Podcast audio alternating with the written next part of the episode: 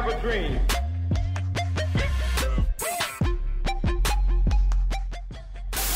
one small step for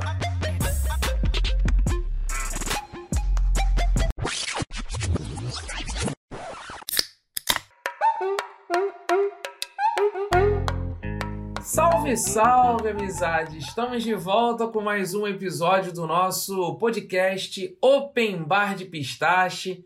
E hoje, mais uma vez, estou aqui na companhia, como sempre, do nosso querido Pedro Monteiro. Fala, Pedrão, como é que você está aí hoje, nessa quarentena ainda que a gente se encontra? Fala, Valade, desce mais uma. É, eu estou, como diria o poeta Chorão, é, dias de luta, dias de glória. Eu acho que estou resumindo assim.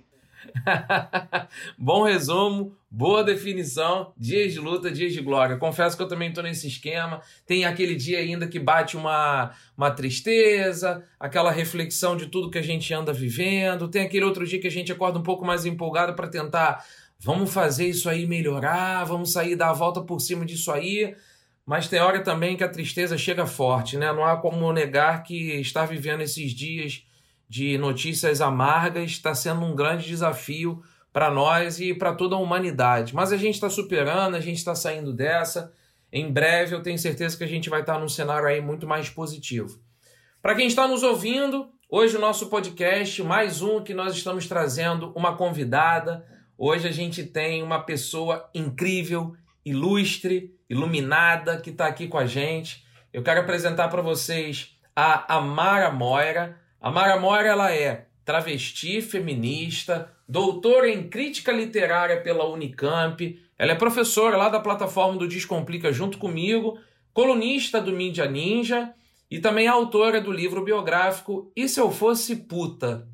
Então deixo aqui cumprimentar a Mara e a Mara, seja muito bem-vinda e a gente está muito, muito feliz com a sua participação aqui no nosso Open Bar de Pistache. Tudo bem por aí? Tudo ótimo, né? Essa quarentena tá pegando pesada com todo mundo, né? Mas acho que a gente não pode é, facilitar para ela, né? Nem facilitar para depressão, nem facilitar para né? para toda essa conjuntura daninha, né? E, e pesada que está ao nosso redor, né? Acho que a gente, eu tô, tô aqui num momento super delicado, assim, né? Muita coisa na cabeça, né? Cabeça fervendo, mas ao mesmo tempo feliz que a gente está conseguindo ficar bem e feliz que estou dando um jeito aqui de, de, de, manter minha sanidade nesse momento, né? Exato. Muita gente que já passou aqui pelo nosso espaço, pelo nosso podcast, a gente fala muito de resistência e eu penso que nessa hora a palavra resistência nunca foi tão importante na nossa caminhada. Até no sentido biológico, né? Criar resistência mesmo. Exatamente, exatamente. Até no sentido biológico. É, Amara, dá para ver pelo seu sotaque, você é paulista de, de, de fato? Eu não tenho sotaque. Aquelas, né? a gente brinca muito disso, né? Geralmente a gente tem esse, essa coisa de acreditar que a gente não tem sotaque porque a gente se acostuma com a forma como a gente fala, né? E, e a gente nota quando a gente vê pessoas falando diferente de nós, e aí parece que quem tem sotaque é quem fala diferente de nós.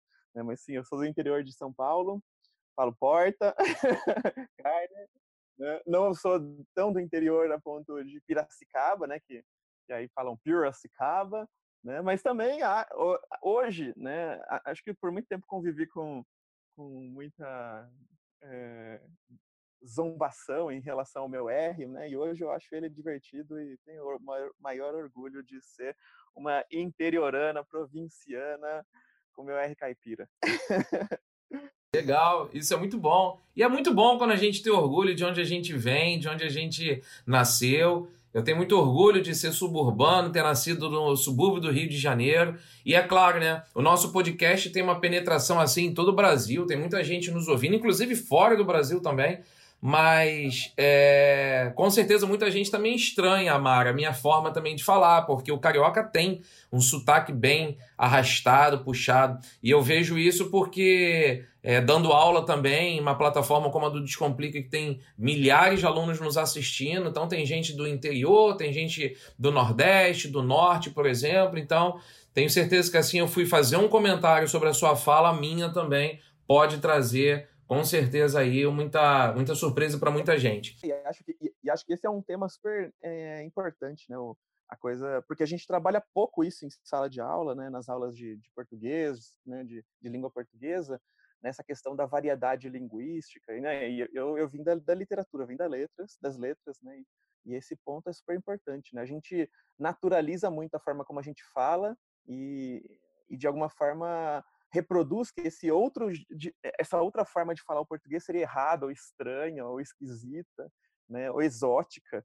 Né? E acho que é, é, é super importante que a gente comece a se acostumar com isso e, e a gente comece a, a, a, estranhar o nosso próprio jeito de falar e não apenas o jeito do outro, né? Exato, exato. Esse, esse papo realmente é um papo super importante. Mas eu já comecei a desenvolver aqui uma troca com você, mas eu penso que quem está nos acompanhando, nos ouvindo agora nesse podcast, precisa conhecer um pouco mais quem é a Mari. Então eu sempre gosto de fazer esse tipo de pergunta aqui para as nossas convidadas e convidados. Se você tivesse que resumir a Amara Moira em torno de um minuto mais ou menos, dizendo quem você é, como é que você faria essa apresentação? Eita, nossa, um minuto é, é isso, né?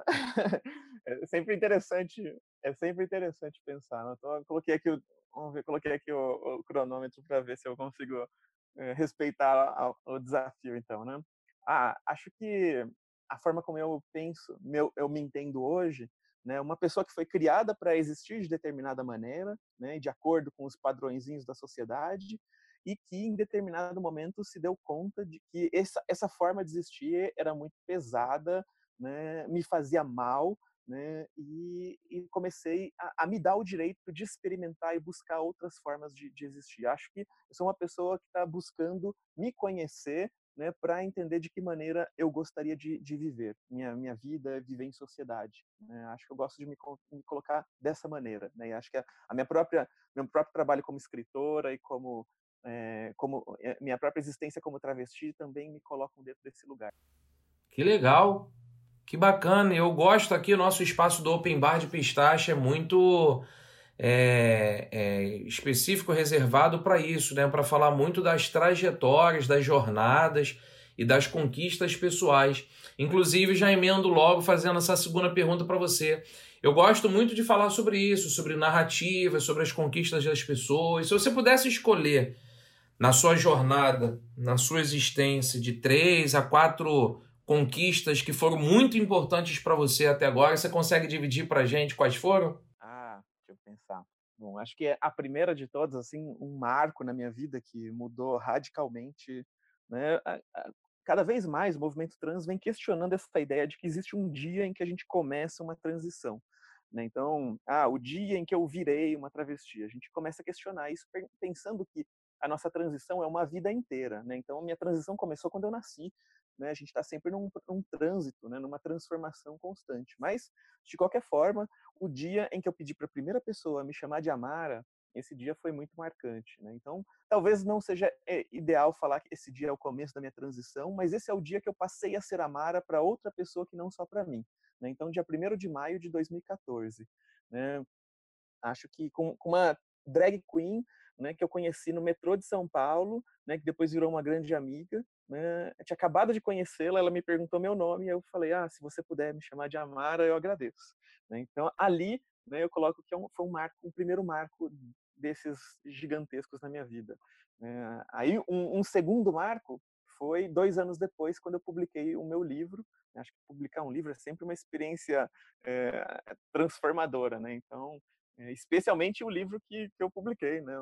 É, minhas memórias como trabalhadora sexual. Então, os dois anos ali que eu trabalhei é, como prostituta em, em Campinas, né, no, é, e aí eu coloco, era um blog que eu escrevia semanalmente ali, falando um pouco sobre essa experiência, e aí depois é, colo, e depois vi, isso foi, se, tra se transformou num livro.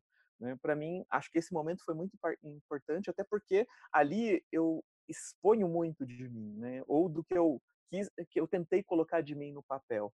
Né? Então, é, é uma conversa que a gente pode até ter para mais para frente, assim, né? Mas é, é, ali foi um segundo ponto, com certeza. E acho que um terceiro, 2016, né? Agosto de 2016. E, nossa, terceiro, terceiro ponto marcante. Bom, É, é uma palavra que também me acompanha, né, e que de alguma forma é, me coloca dentro de um espaço muito muito seleto no Brasil, infelizmente seleto, né? Porque não tenho muito orgulho de, de, de entender que ah, cheguei nesse lugar, não foi só por mérito próprio, foi por um monte de privilégios, foi por injustiças do próprio sistema, mas de alguma forma algo que me transformou também consideravelmente foi meu título de doutora. Né. Então, o fato de eu ter passado tanto tempo dentro da universidade, podendo aprender a, a ler os livros mais complicados da literatura, da crítica, né, e, e eh, me, me sendo treinada é tendo o meu olhar treinado, tendo a minha sensibilidade, a minha inteligência treinada para produzir livros, críticas e, e, a pessoa que eu me tornei. Então, acho que a transição, a publicação do primeiro livro e o doutorado são esses três momentos. Poxa, parabéns pela sua história, parabéns por esses três marcos, parabéns porque você escolheu. Eu comprei seu livro, por isso que eu falei do, do, do, do, da data de 2016. Eu vi que ele foi publicado, lançado em 2016. É, então, para todo mundo que está nos acompanhando, a Amara tem um livro em formato e-book lá no, no, na Amazon. É, inclusive, também é o mesmo formato como eu tenho o meu livro escrito por lá. É bem interessante, é fácil de você adquirir. Entra no site da Amazon e digita lá. E se eu fosse puta, que é sobre o trabalho é, biográfico dela. Bem interessante de você conhecer a trajetória e conhecer bastante a história da Amara que hoje é uma doutora em crítica literária pela Unicamp. Deixa eu passar agora um pouquinho para o Pedro. Pedro, a gente está entrevistando, conversando com a Amara, que é uma doutora em crítica literária pela Unicamp. Bizarro, né, Pedro? Sim, demais. E, e, é nesse ponto aí que eu quero que eu quero entrar, né, no fato dela ser doutora em crítica literária, é, pelo seguinte sentido, assim. É, eu acho que a literatura ela é uma coisa que quando, quando a gente é pequeno dificilmente a gente é incentivado a conhecer e, e, enfim, entender um pouco mais da literatura, principalmente a literatura brasileira, assim. Eu queria saber quando surgiu isso em você, essa vontade de conhecer a literatura, é, essa paixão por, por ler, que obviamente você tem, né? E como é assim para você agora que você é professora na, no Descomplica? Então, como você tenta passar isso? Para os seus alunos? É, então, eu costumo brincar que eu, eu, é, eu me tornei uma pessoa obcecada com literatura por acaso, né, por conta do, né, dos acasos tristes, né, tenebrosos da educação brasileira. Né? É, minha mãe diz que eu aprendi a ler e escrever né, sozinha. Ela não sabe explicar quem me, quem foi a autora da obra, né, quem que me explicou, me foi me ensinando né? E ela de, conta isso para mim, assim, né? Que com quatro anos eu já sabia ler e escrever, né? Pre, é, precariamente, né? Para uma criança de quatro anos, o que é possível para quatro anos. Mas ela já, é, eu já sabia. E aí quando ela foi me matricular na escolinha com quatro anos e meio e contou toda feliz para a coordenadora pedagógica que eu já sabia ler e escrever, a coordenadora pedagógica falou para ela o seguinte: Olha, sua filha vai ser um problema na sala de aula porque ela já sabe o que ela ainda não deveria saber. Né? Então, deixa ela seis meses sem contato com escrita e nem com leitura, para que ela esqueça o que ela aprendeu e aí ela possa aprender de novo na sala de aula e não atrapalhar o andamento da aula. Né? E aí minha mãe tentou fazer com que eu ficasse seis meses sem ler nem escrever. E aí ela fala, assim, ela conta umas histórias engraçadas, assim, que eu tinha problema de coordenação motora, então tinha que ficar fazendo uns, uns trabalhos de uns exercícios de ficar picotando papel em linha reta, né, para aprender a cortar retinho.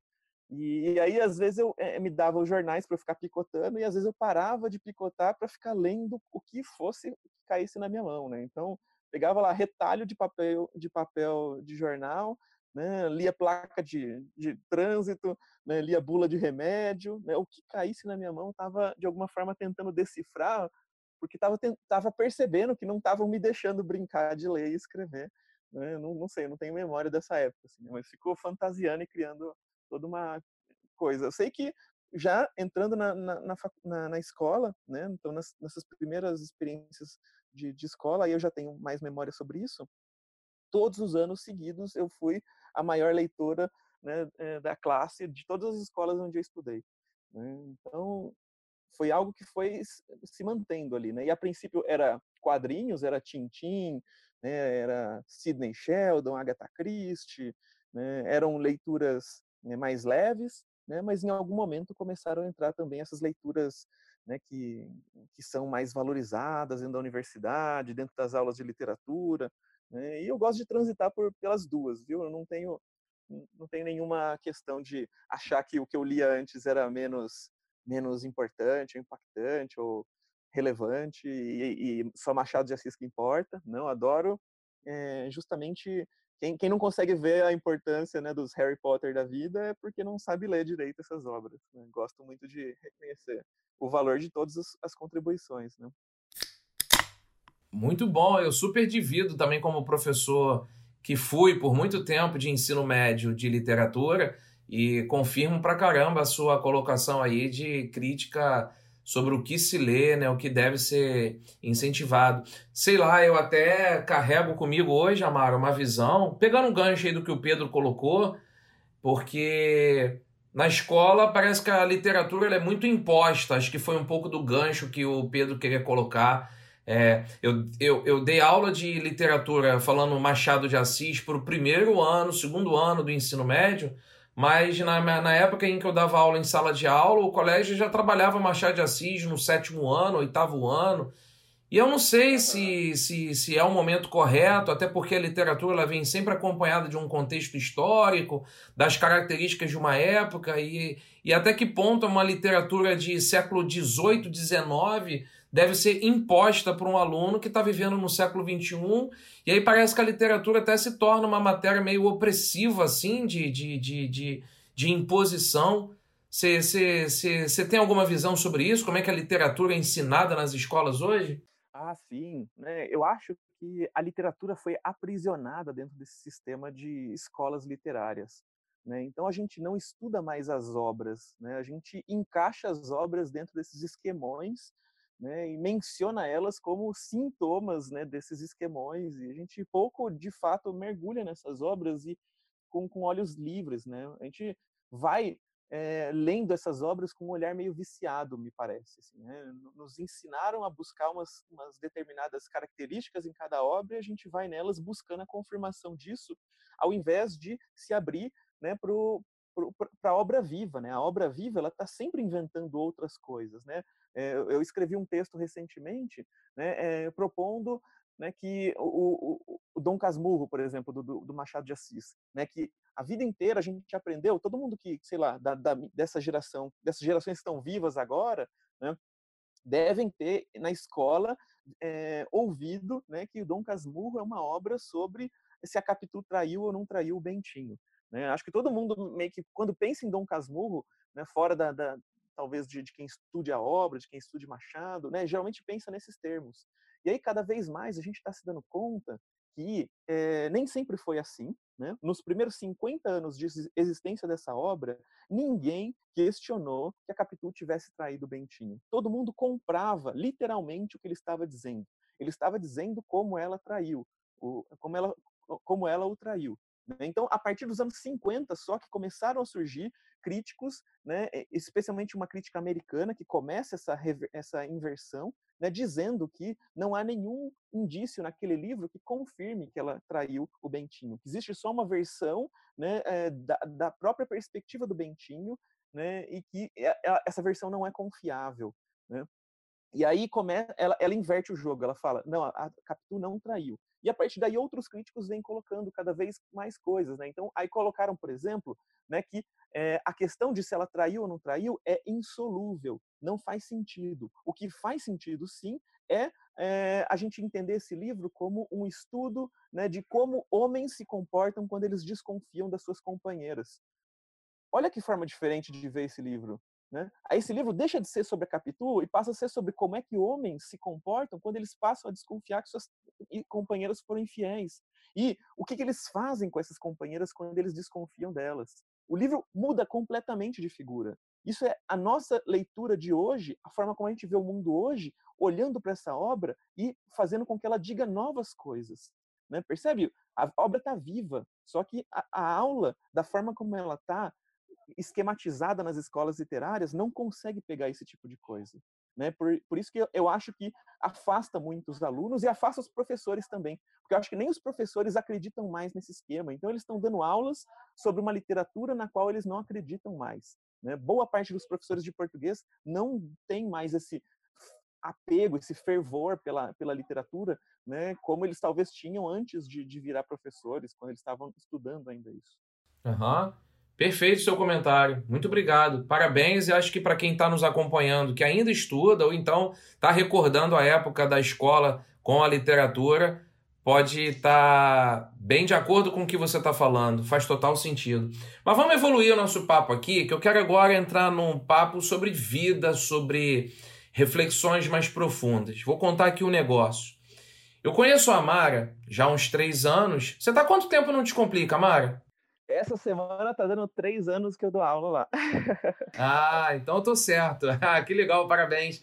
Eu conheço a, a Mara pela, pelo trabalho com a equipe do Descomplica, nós somos do mesmo time de linguagens, literatura. Ela é professora de literatura lá junto com o grande Diogão. Mas eu quero contar uma coisa aqui que eu vibrei ao vivo no final do ano passado. Eu estava numa livraria, Livraria Cultura, lá em São Paulo. E aí eu estava folheando um livro de um artista que eu me amarro, que eu sou fanzaço dele, ele inspira muito minha vida, minha carreira, que é o Emicida. É um livro enorme do Emicida chamado Antologia. Para quem já morreu, um cachorro. Desculpa, para quem já mordeu um cachorro por comida, até que eu cheguei longe. É o nome do livro do Emicida. E aí eu tô folheando o livro que eu estava afim de comprar. E aí viro as páginas, viro as páginas, chego num, num texto da Mara. Amar a Moira, por Deus, por amor, por amor. Por Deus, por amor. E eu fiquei, cara, li o texto todo na hora, tirei uma foto. Falei, Amara, que sensacional! Você tá com, com um texto dentro do livro do homicida, que maneiro, não imaginava. E aí eu quero saber agora de você, Amara, que relação sua você tem, já teve com o como você o conhece, como é que seu texto veio parar aqui? E vamos falar um pouquinho desse texto também, que é um texto para quem está nos acompanhando, que começa bem falando assim no início. Deus é travesti, avisa a canção de Alice Guel. Inclusive, nessa hora que eu estava dentro da livraria, eu peguei o meu celular, entrei na música da, a, da Alice Guel e é uma musicaça, que é um rap. É muito maneira essa música, Deus é travesti. E lá no final do texto, esse é o iníciozinho do texto da Mari, e no final ela fala Existe uma sociedade que queria que a gente desaparecesse. Ponto em comum entre as culturas negra e travesti, ambas desde lá atrás tratadas como ameaças e hoje a cara e a cura do nosso Brasil. Então vamos lá. Como é que você conheceu a Emicida? Como é que você entrou nesse livro? E fala um pouquinho desse texto pra gente, por favor. Nossa, então que loucura que é essa, essa coisa com a Emicida, né? Eu sei que, assim, um dia do nada, né, aparece lá uma, uma, um post do Instagram, né, um aviso do Instagram dizendo MC da me citou né, numa publicação. Aí eu, caralho, o que aconteceu? e aí fui lá ver, né, e era o MC da compartilhando uma, uma matéria, é, uma entrevista que eu tinha dado para dado para TPM, né, eu saí na capa da revista, e, e, aí foi super marcante aquilo, né? Falando sobre cultura, gênero, sobre machismo. E aí ele compartilhou dizendo que ah, tinha achado foda a minha entrevista, o que eu tinha dito ali. Né? E aí eu fiquei, nossa, esse cara sabe quem eu sou, que coisa incrível, né? E, e para mim ele sempre foi uma sumidade, assim, né? Uma figura incrível. E, e aí um dia, do nada, né, chega um áudio, né, dessa figura aí, um áudio quilométrico de uns 3, 4 minutos, assim, falando, oi, então, aqui é o Emicida, né? Eu mandei um áudio para ficar claro que sou eu mesmo. e aí eu te, te, admiro muito, Amara, gosto muito do seu trabalho. Eu tinha um convite para te fazer, queria te convidar para escrever um texto em homenagem ao, ao, aos 10 anos de lançamento do meu álbum, esse, né, para quem já mordeu o cachorro por dinheiro até que eu, por comida até que eu cheguei longe. Né? Então ele queria escrever, eh, chamar um monte de, de, de figuras que para ele eram referência, né, para escreverem artigos é, ou textos né, que dialogassem com as canções, ou com o álbum, ou com o clima né, do, do texto ali. Né? E, e, aí, é, aí eu falei, caramba, né? E sei lá, eu, eu, não tinha escutado o álbum inteiro ainda naquele momento, né? O álbum de 2009. É, mas já tinha algumas das músicas eram muito conhecidas, né? Eu fui e parei para escutar, né? E, e, e, nossa, que coisa fabulosa, assim, porque ele é, é um poeta fudido, assim, né? Ele, ele manja muito de, de, de rimas, de ritmo, né? Ele sabe fazer trocadilhos assim que me remetem diretamente à poesia concreta, né? Então, os grandes poetas que eu sempre li, sempre admirei, né? De repente eu já eu estava vendo ali nas canções dele quando eu parei para ouvir com calma e ler com calma, porque geralmente música, né? A minha experiência com música é a gente fica ouvindo e nem sempre presta tanta atenção na letra, assim, né? E percebe a genialidade do, do, do compositor ali, né? E, e, eu já tinha percebido isso com relação ao Mano Brown, e aos Racionais, quando eu dei uma aula para o Descomplica sobre o, o Sobrevivendo no Inferno, né? Que é isso, quando a gente para para ler, quando a gente para para analisar com calma, né? sobretudo essas obras que não cabem ou não cabiam nas salas de aula, a gente percebe que a genialidade, esse trabalho poético foda, né? talvez o, o mais foda, o mais radical do tempo contemporâneo, esteja justamente nesses autores né, que vieram de, dessas realidades periféricas, né, marginalizadas. Né? Então, são obras incríveis. E aí eu fui ler aquilo, é, o, o, o, álbum, fui ouvir, né, fiquei com aquilo na cabeça. O, o Amarelo, tinha, acho que tinha acabado de ser lançado também. Outra obra, assim, que acho que é a obra que eu mais escutei nesse último ano, né, o Amarelo Devecida. Né, inteiro, o álbum inteiro me mexe muito comigo. E aí acho que e a gente começou a trocar, então, mensagens por por WhatsApp conversar sobre, sobre essa, essa comunicação, né? E é interessante que ele é muito conhecido, ele é muito gigantesco. E mesmo assim ele fez questão de ele mesmo escrever, né, conversar comigo e me convidar para participar dessa, dessa antologia. E como é que foi essa sua experiência com esse texto? E aí fala um pouquinho sobre o que você escreve nesse texto. Então, a princípio, né, é, a gente tinha conversado, ele tinha me, fala, me pedido para dialogar com uma música específica, né? Só que ele ainda não tinha definido qual música seria. E aí, eu, antes de, de qualquer coisa, né, eu falei para ele que ah, tem, tem um assunto que eu que super gostaria de, de, trabalhar, que eu nunca pude escrever em lugar nenhum, né, que é um ponto específico de contato entre a cultura negra e a cultura travesti, né, que acho que seria talvez dialogue com, com o, o, álbum como um todo, né? E aí eu falei para ele brevemente sobre isso, né? Esse ponto específico não dialogava com aquela música, mas ao mesmo tempo a discussão pareceu mais importante do que dialogar diretamente com a música, né? Então ele me pediu para escrever sobre isso mesmo, né? E aí a, a menção à música ficou apenas na questão do título, né? Porque o título da música era Por Deus, por, por Favor, né? e aí virou um título. É, o, a, a, versão do artigo virou Por Deus, por Amor, assim, brincando com isso, e, e aí partindo desse é, ponto, né, que tem a ver com a religiosidade. Né? Então, a cultura negra foi criminalizada no país, sobretudo depois da, da abolição da escravidão.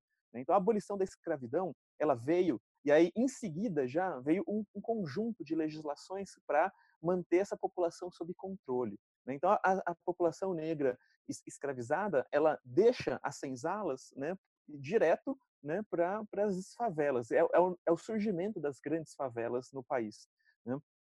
E aí a pobreza extrema, muito, muita miséria, né, uma política de embranquecimento da, da, da sociedade, então chamando imigrantes para embranquecer o Brasil, porque naquele momento os grandes intelectuais, políticos, as referências tinham horror a ideia de um Brasil miscigenado, especialmente de um Brasil com características negras. Né? Então, queriam de toda maneira pensar essa transformação, esse embranquecimento do país. Né? É, vários escritores, né, eles escreviam, faziam cálculos de, de quantas gerações é necessário para o branqueamento da população. Né? Então, depois de tantos anos de cruzamentos, né, é, com, com, a vinda do imigrante aqui, depois de oito gerações não existirão mais negros no país. Era esse tipo de cálculo que faziam ali no final do 19 e começo do 20. Né?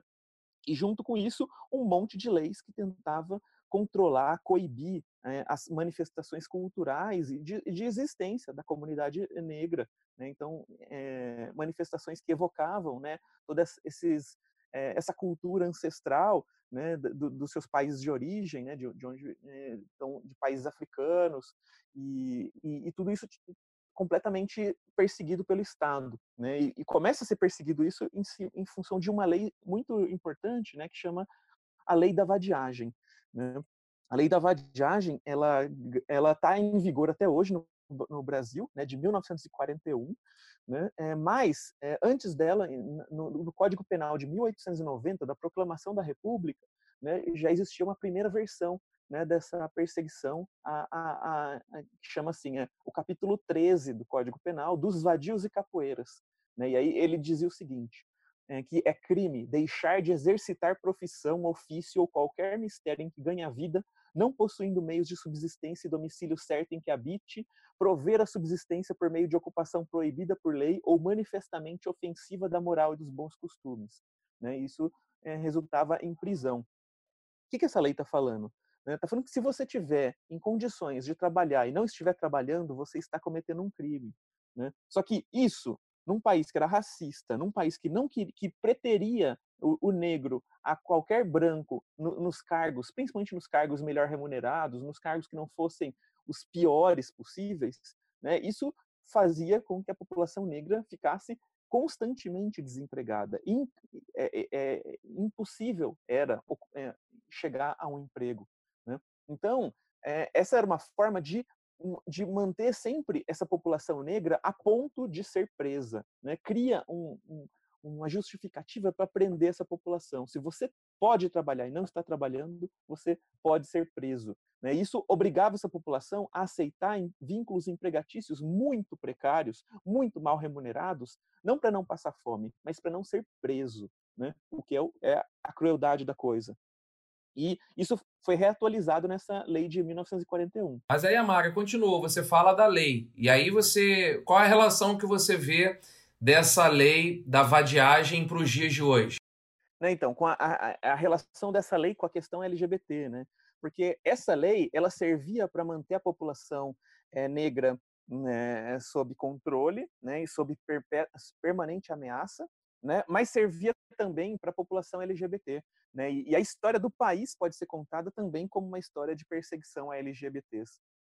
Né, e isso é algo que eu tenho cada vez mais trabalhado nos meus textos. Né? Então, uma legislação que vigorava nos, nos séculos do Brasil colônia, por exemplo, previa que se a pessoa fosse condenada por sodomia, ou seja, sexo anal, ela deveria ser queimada, né, para que de seu corpo e nem da sua memória é, houvesse, é, de, de, seu corpo nem da sua existência houvesse memória, né? E, e aí seus bens seriam confiscados e é, seus descendentes, netos e filhos, seriam considerados inábeis e infames aos olhos da lei, da mesma maneira como quem comete um crime de lesa majestade, ou seja, da mesma maneira como quem tenta ameaçar a vida do monarca. Então, esse crime era considerado o maior dos crimes durante toda a existência do Brasil colônia. Né? E aí, quando passa né, para o Brasil Império, Brasil República, por mais que a legislação tenha mudado drasticamente, né, a perseguição de uma perspectiva política e oficializada continua existindo. Né? E aí, é, é, então a gente vai ter, por exemplo, é, vai ter a criminalização de vestir roupas atribuídas a outro gênero, né? Eu tenho um monte de recortes de jornal do final do 19, começo do 20, mostrando pessoas sendo presas por estarem vestindo roupa atribuída a outro gênero, que é uma reivindicação que ainda hoje a gente está tentando fazer. Né? A população trans está ainda tentando é, legitimar o nosso direito de usar roupa que a gente bem entender. Né? E, e isso foi considerado crime durante muito tempo. Só que quando caíram todas essas leis de perseguição a sodomitas e perseguição a, pelo uso de roupa, isso deixou de ser crime, a maneira como a sociedade encontrou de continuar perseguindo LGBTs foi através da lei da vadiagem, né? Porque a população negra era, é, era preterida nos, no, nos trabalhos, né? É, nas ocupações, né? E a população LGBT também sempre foi, sobretudo quem tinha a marca LGBT no seu próprio corpo. Né? Então, a, aquela travesti que todo mundo percebia que era travesti, né? Aquele menino mais afeminado, a mulher sapatona com, com uma cara né, lida com mais masculina. Né? Então, tudo isso fez com que essa população que não conseguia ser empregada podia a qualquer momento é, ser presa né, por ser quem era. Então, não conseguiam trabalho por, é, é, por serem LGBTs e por mais que estivessem aptos e aptas para trabalhar, né, não conseguiam então trabalho e isso fazia com que fosse uma população que poderia ser presa também.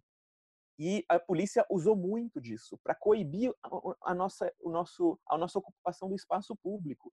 Né? Só que uma questão importante também a gente nunca esquecer é que a nossa família também é um espaço de muita violência. Né? O, quando eu falei da lei que, que, que, fazia com que nossos filhos e netos fossem considerados, fossem é, punidos também pela nossa existência como sodomitas, né, e, e, e que nossos bens fossem a, a, apossados, né, o, o, o Estado se apossava dos bens de quem era considerado sodomita. Então a família inteira perdia, né? A família era punida por ter um LGBT. Né? Isso jogou a nossa família contra nós. Então, a nossa família é um dos espaços de maior violência contra a nossa existência. E aí, o espaço público, no espaço público, somos o tempo inteiro violentadas pela polícia. Né? Então, isso foi um ponto em comum entre a existência negra e a existência LGBT. Né? O fato de que é, éramos preteridos e preteridas no mercado de trabalho, e isso transformava essa população numa população criminosa. Né? Em si mesma é, é, é possível de sofrer uma punição de prisão. E aí eu trabalhei um pouco isso. Né? Então, ou seja, como essa questão foi é, aproximou essas duas culturas e aproximou num outro ponto também, né? Porque a, a, existência LGBT sempre foi considerada por si só, né? É como se fosse um pecado. Nossa existência é um pecado, né? Isso fez com que as religiões cristãs nos afastassem, né? Tivessem aversão a nós, né? Até hoje a gente vê isso muito nitidamente, né? O quanto usam a Bíblia, né, para dizer que nós não deveríamos existir, que somos pecados, é o pecado, né? E não entendem que todo mundo é pecador, né? Mas parece que o nosso pecado ele é pior do que qualquer outro, né? É, isso é muito curioso, né? Porque a pessoa pode ser um violentador de mulher, pode ser um abusador, pode ser um estuprador, até um corrupto. Isso tudo é perdoável, é um pecado perdoável. Mas você ser LGBT, né, parece que você não cabe dentro de uma instituição religiosa cristã. E aí isso fez com que a gente começasse a cultivar nossa relação com o espiritual dentro do espaço de religiosidade que não tratava com, com discriminação ou com tanta discriminação a, a, nossa existência LGBT. E esses espaços eram eh, as religiosidades de matriz africana. Né? Então, candomblé, ubanda e outras né, começaram a ser espaços onde a gente podia existir e cultivar nossa relação com o divino, com o espiritual. E aí, muitas travestis e, e gays né, começaram a se apropriar dessas palavras usadas no ritual, essas palavras em Yorubá, né, é, é, e, e, criar um dialeto próprio, né, em que só a gente conhece e, e, que de alguma forma permite que a gente converse em segurança na presença de quem é de fora da comunidade. Né? Aí então, ou seja, a, a cultura negra é, e a cultura travesti se atravessando, assim, né? essas duas culturas muito juntas, mostrando que a, resistência desse, desse, nesse país, né? então quem está aí à, à borda, né, foi se juntando como uma forma de continuar resistindo a, aos desmandos e às violências. Pô, Amara, é fantástico ouvir sua fala, parabéns. Quanto aprendizado e quanta, quanto ensinamento do ponto de vista desmistificação de conceitos arraigados na nossa sociedade que são extremamente conservadores e sem fundamento até. Eu, eu vou aproveitar que você entrou nessa seara, nesse campo aí do, do, da descrição do pecado, o que, que é considerado pecado, porque esse texto que você escreveu no livro Demicida tem como título Por Deus, por Amor. E eu quero que eu vou aproveitar e pedir para você desenvolver um pouco isso. Você acredita em Deus? Essa sua é, colocação do título, eu sei que se refere também à música do Emicida, mas você acredita em Deus? É, então, a... tem... é uma, uma coisa curiosa isso, né? quando é, aqui no Brasil a gente faz muito essa pergunta, né? Acho que talvez em outros países também seja muito comum, né? Mas isso sempre ficou me perguntando. Você acreditar em Deus, né? Remete a, a você acredita que existe um único Deus, né? Que existe, né? Que que, é, que a religião é monoteísta, né? A gente não está perguntando você acredita em, em sei lá seres superiores, né? Sei lá algum, alguma outra forma de, de construção, né? Desse algo que está an anterior ao mundo, sei lá, né? A gente sempre usa esse masculino, inclusive, né? Esse Deus masculino, único, né? Não sei. Eu acho problemática é, essa forma como a gente muitas vezes lida com, com, essa questão, mas ao mesmo tempo eu fui criada né, por uma família católica, muito católica. Né? Minha tia-avó morreu no ano, no ano, passado, ela era freira, morava num convento, sabe? Tinha morou a vida inteira no convento praticamente, né? E, e muita gente da minha família era católica fervorosa, ainda é. E isso me contaminou muito, assim, né? Então eu, eu fui é, como um gay, né? Fiz a primeira, primeiro, primeira Eucaristia, né? Abandonei a crisma na metade, quando tinha uns 13, 14 anos, porque dizia que não acreditava em Deus. Né? Mas ali o não acreditar em Deus significava que eu olhava para aqueles rituais católicos e via aquilo muito engessado, sem que as pessoas conseguissem me explicar o que aquilo significava. Né? Eu, e, e, acho que isso marcou muito a minha experiência de relação com, com o espiritual, com, né, com essa outra esfera. Né? Até hoje eu tenho muita, eu sou muito cética, eu tenho muita dificuldade de, de lidar com, com o espiritual. Então eu já fui em, em rituais é, religiosos da, mais variados, assim, né? Eu fui em candomblé, umbanda, fui em é, é, sessões de espiritismo, né? Fui culto, igreja católica, né? Então conheci muitas vertentes da religiosidade e o meu ceticismo ele me acompanha em todas, acho que talvez como um trauma, né, dessas primeiras experiências, né? Mas ao mesmo tempo, eu gosto muito desse do aspecto ritualístico, do aspecto artístico, e eu gosto muito das palavras, né, da, desses livros sagrados. Né? Eu conheço mais a Bíblia, né, mas eu, eu gosto muito do que está escrito lá. Tem, tem partes que, que nos ensinam muito, eu aprendo muito né, com as parábolas de Jesus, né, com, sobretudo o Novo Testamento, assim, que é um texto riquíssimo, mas muita coisa no Velho Testamento também segue dando margem para grandes questionamentos filosóficos contemporâneos atuais, inclusive. E aí, e aí acho que isso tudo me interessa muito, né? Mas eu não, não acredito num ser superior, o uno, né? Um cara de homem, cis, branco, heterossexual, brasileiro. Mas acredito que talvez exista alguma coisa que eu não sei explicar e que talvez tenha criado isso que a gente chama de vida e, mundo. Eu quero só compartilhar com você uma experiência que eu também tenho. Eu fui religioso por muito tempo, eu fui criado na igreja protestante. E rompi com as visões religiosas quando eu tinha os meus 19 para 20 anos. Hoje eu tenho 42. Por questão de a igreja tolir e tirar a liberdade em vários aspectos. Então eu super me identifiquei com sua resposta, quero só confirmar que eu fiz uma pergunta, porque como o título do artigo é Por Deus, por Amor, eu queria saber qual era a sua visão sobre isso. E adorei a sua resposta, porque eu também fui um cara que naveguei, passei por várias outras religiões e frequentei a Umbanda e o Candomblé eu conheci e admiro várias religiões de matriz africana é, penso que nosso Brasil precisa ter um respeito maior por, pela, pelas religiões de matrizes africanas. Então, é, adorei o que você trouxe, o que você colocou. Quero convidar todo mundo que está ouvindo esse nosso podcast para conhecer esse texto. Eu vou publicar nas minhas redes sociais o texto da Mara, Por Deus, por Amor, nessa, nesse livro é, é do Emicida, para vocês entenderem um pouquinho também do que ela estava descrevendo até então.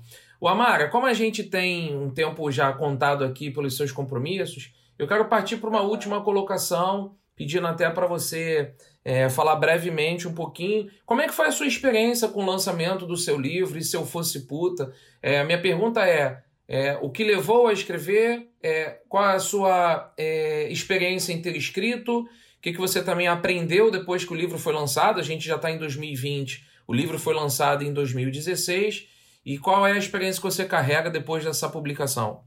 É, e eu queria adicionar uma perguntinha bem, bem pequena assim, é, Amara, junto nisso que o Valade falou, é, hoje em dia, né, na comunidade literária, a gente vê muito jovem escrevendo livro LGBTQ, é, com personagens que estão nesse lugar de fala. Eu queria saber o que, que você acha desse, desse movimento assim que está crescendo cada vez mais. Sim, é, então, é, eu quando eu comecei minha transição, 2014, né, essa, esse lugar, esse dia que eu coloco como começo de tudo, né, quando eu comecei a existir como Amara para outra pessoa que não só para mim, né, eu acabei também descobrindo que né, travestis e pessoas trans no espaço universitário eram seres considerados intrusos, né? Então era como se o tempo inteiro olhassem para mim e me vissem como uma figura que não deveria estar lá.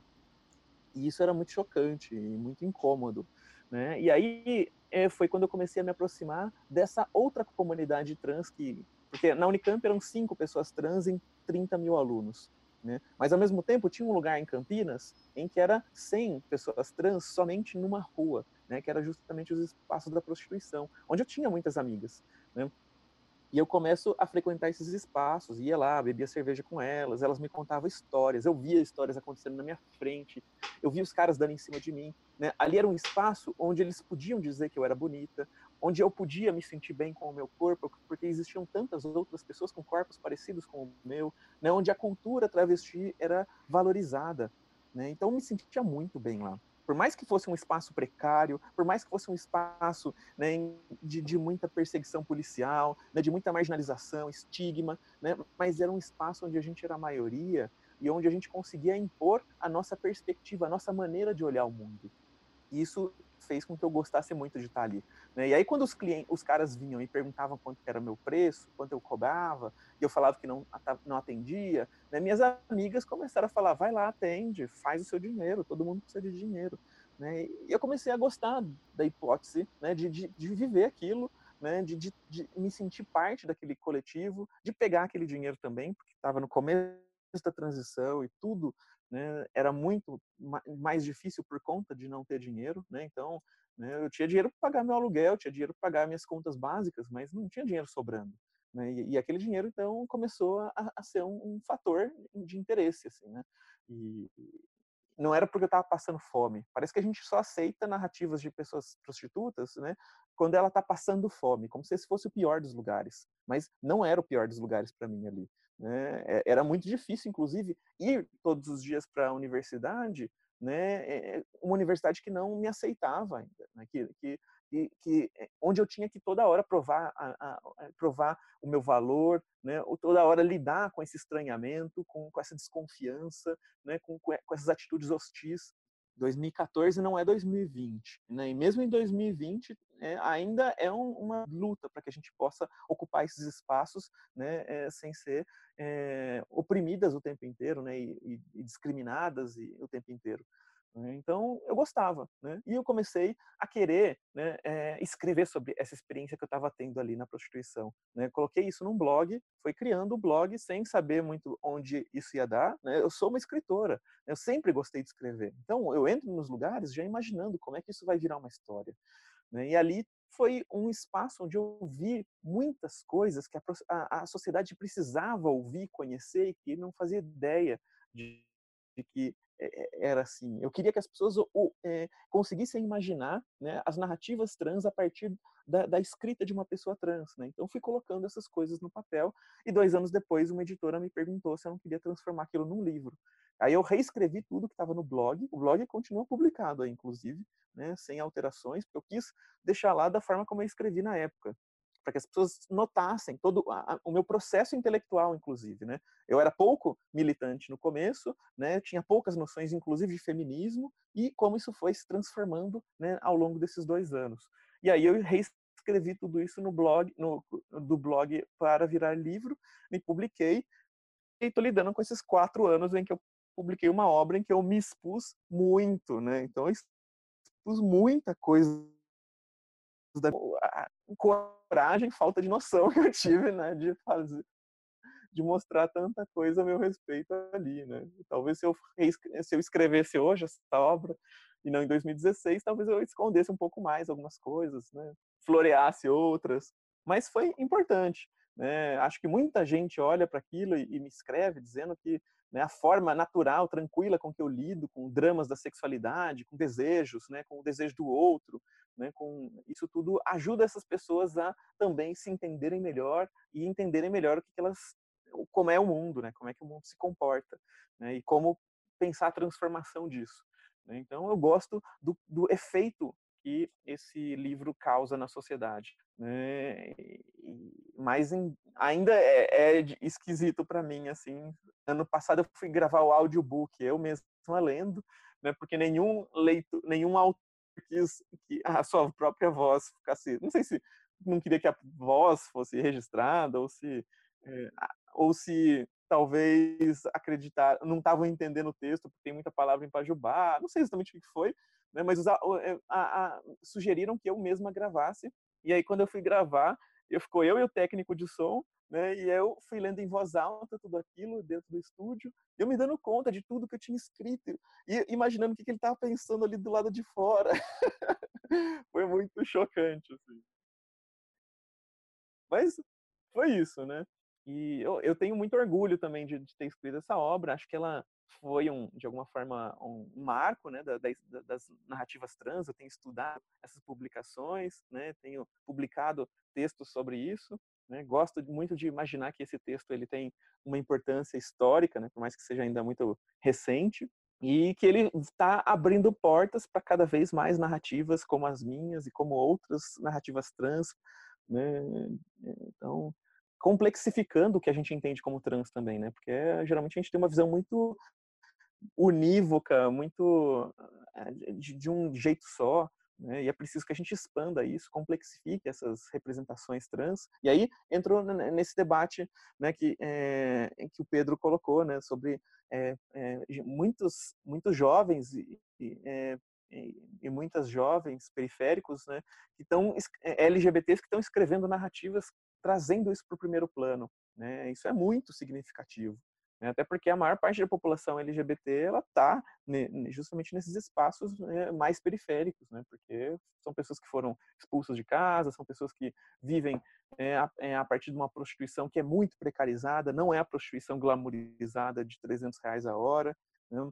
Agora, ainda na pandemia, isso piora, porque o trabalho com prostituição não é mais possível, né? e ao mesmo tempo né? São figuras que muitas vezes nem têm é, o estudo básico, não têm eh, documentos, né? então tem dificuldade, inclusive, para requerer né, a renda emergencial. Né? E, e quando tem casa, né, vão ter que conviver com as suas famílias, que são justamente um dos espaços de maior violência para LGBTs na nossa sociedade. Então, ou seja, são situações muito difíceis que a gente está enfrentando nesse momento, e acho que tudo isso precisa virar literatura, porque a literatura é uma forma de chegar onde os nossos corpos não chegam, né? É uma forma de fazer com que a sociedade imagine o que a gente está vivendo através das nossas palavras e com isso comecem a nos humanizar. Né? E quando a gente é considerado humanos o suficiente, as dores que a gente sente são consideradas dores coletivas. Né? As pessoas passam a sentir as dores que a gente sente também. Né? Passam a, a, se sentir afetadas diretamente por essas dores. E aí começam a lutar do nosso lado, né? e aí se transformam em aliadas na transformação da sociedade. Por isso que a literatura é tão importante. Fantástico isso, muito, muito muita identificação que eu estou tendo, porque esse espaço aqui, Amara, também é para falar da vulnerabilidade. E eu fiz essa pergunta sobre a sua experiência do livro, porque, de certa maneira, foi isso. Você se abriu, você, você colocou todas as suas experiências. É, e a vulnerabilidade é isso: é apetite pelo risco, é você não ter vergonha de ser quem você é. Esse espaço aqui. Uhum é muito importante para que as pessoas é, se identifiquem e absorvam cada vez mais essa mensagem da transformação, da mudança, da aceitação, da generosidade e de você aprender a ser ser sempre quem você quer ser de verdade. O espaço da autenticidade. Foi, foi, esse foi um dos grandes motivos que eu quis abrir esse espaço do Open Bar de Pistache. Eu estou muito honrado, eu estou muito feliz, eu estou é, num dia muito, muito, muito bacana de estar tá podendo entrevistar você. Eu nunca tinha conversado é, é, por muito tempo com você sobre a sua trajetória, sobre a sua história, sobre suas conquistas e poder fazer isso dentro do nosso espaço do Open Bar. Eu estou extremamente honrado, quero te agradecer pelo seu tempo, quero agradecer pela sua é, é, humildade, né? Que eu fiz um convite, você de bate pronto, não, vamos lá, vamos falar, vamos conversar. E eu adorei isso. Então, para terminar, por conta do seu tempo, só vou pedir para você se despedir e perguntar se você tem alguma mensagem que você queira deixar para quem está nos acompanhando aqui no podcast. Nosso podcast está aumentando cada vez mais aí de audiência, tem muita gente já nos conhecendo. Se você tem algum tipo de mensagem, algum recado final, e para se despedir. Ah, não, é, acho que estou muito, muito feliz de estar tá podendo construir isso contigo, né? Te admiro muito, né? Lá você é um dos grandes nomes, né? Lá no Descomplica também, te conheci por lá, né? E a admiração só aumenta quanto mais eu vou te conhecendo para além de lá também, percebendo que a gente também não é só professores e professoras do Descomplica, a gente é também outras coisas mais, né? E gosto muito de, disso, assim, né? Da gente começar também a, a se dar conta de que a gente está cercado de, de, gente tão foda, né? E muita gente nem, nem conhece né, essas outras histórias dessas pessoas. Então, estou muito feliz né, de participar aqui do seu podcast, do, de conhecer você, o Pedro, a partir daqui também.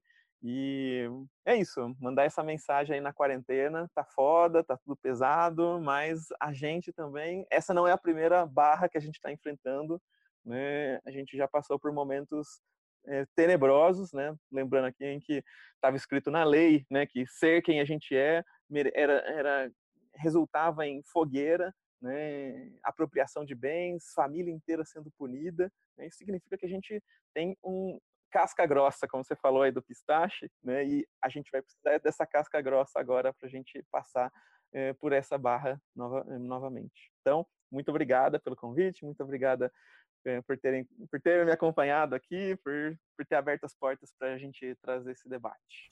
Excelente. Pedrão, vamos encerrar? Vamos fechar a conta. Eu aprendi demais. Já estou olhando aqui para o meu Dom Casmurro, já quero ler de novo depois dessa aula. É, e estou muito feliz aqui. Amara, muito obrigado. Eu acho que é isso, Valade. Fecha a conta? Fecha a conta, Amara. Mais uma vez, um beijão, muito obrigado. Sucesso aí para você. E pessoal que está nos ouvindo, Compartilha esse episódio, mostra para todo mundo o nosso trabalho aqui do Open Bar de Pistache e depois dá um feedback aí pra gente, o que, que você tem achado dos últimos episódios que vocês têm acompanhado por aqui. Pedrão, brigadão aí pelo, mais uma vez, a companhia nesse episódio e vamos que vamos. Valeu, Valade. Tamo junto. Tamo junto, fecha a conta. Nós. Meio que com sangue na boca, sentindo o gosto do chão com uma lágrima correndo no rosto. Giroflex vermelho, multidão, bombeiro, confusão, tentando me levantar. Carai, cadê meu irmão?